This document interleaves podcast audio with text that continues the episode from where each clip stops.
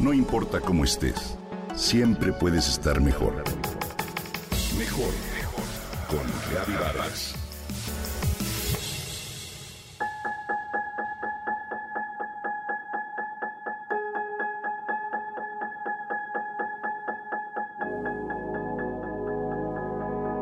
Así como en los deportes, en la vida hay también un medio tiempo que nos hace preguntarnos, ¿qué sigue?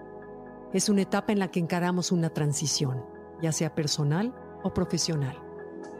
Por lo general sucede cuando estamos por arriba de los 60 años y ya nos retiramos o estamos a punto de hacerlo. Se trata de una pausa para reflexionar sobre aquello que hemos hecho y logrado, que nos permite encontrar un sentido más profundo de la existencia y un mayor significado a los años por venir. La experiencia acumulada y las ganas de impactar el mundo traen consigo un deseo de trascender y usar el aprendizaje por medio de la inteligencia y el corazón para gozar la vida de manera más plena, tanto en lo emocional como en lo espiritual.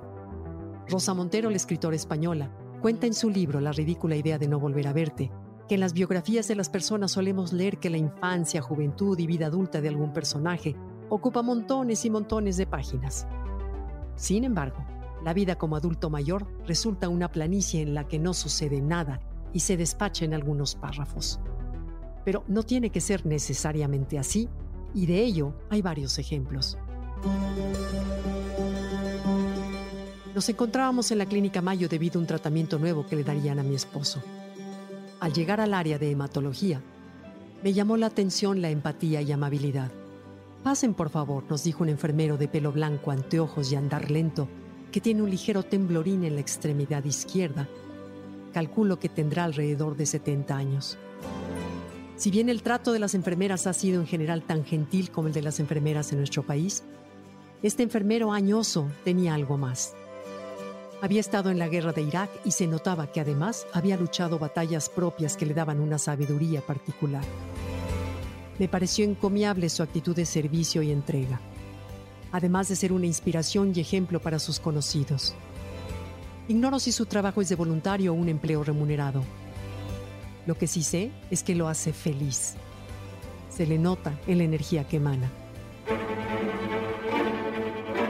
Minnie Akil fue una idealista que se convirtió en una de las más notables compositoras contemporáneas europeas.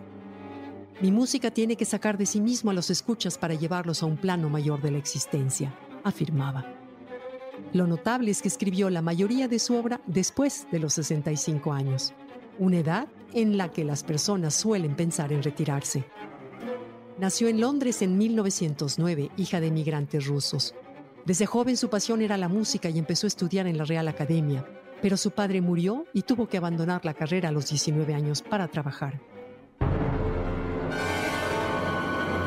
Puso su vida en pausa nada menos que 46 años. La mayor parte de ellos trabajó como secretaria en diversos y aburridos empleos administrativos. A los 60 años se jubiló y decidió regresar a clases de música y composición. Me parece increíble que tras haber sido una joven penosa a la que le aterraba comer en el comedor de la academia, a los 80 años se encontraba en el escenario del Royal Albert Hall dando su primer concierto. Fue un clamoroso éxito Pensaba que el final de mi vida llegaba, solía decir, pero ahora siento que apenas comienza, como si estuviera viviendo mi vida al revés. Una labor que nos dé un sentido de vida y despierte nuestra pasión hará más por nuestro bienestar que cualquier insatisfactorio trabajo pagado. Llegar a cumplir nuestra misión, cualquiera que ésta sea, debe ser uno de los privilegios más grandes a los que podemos aspirar.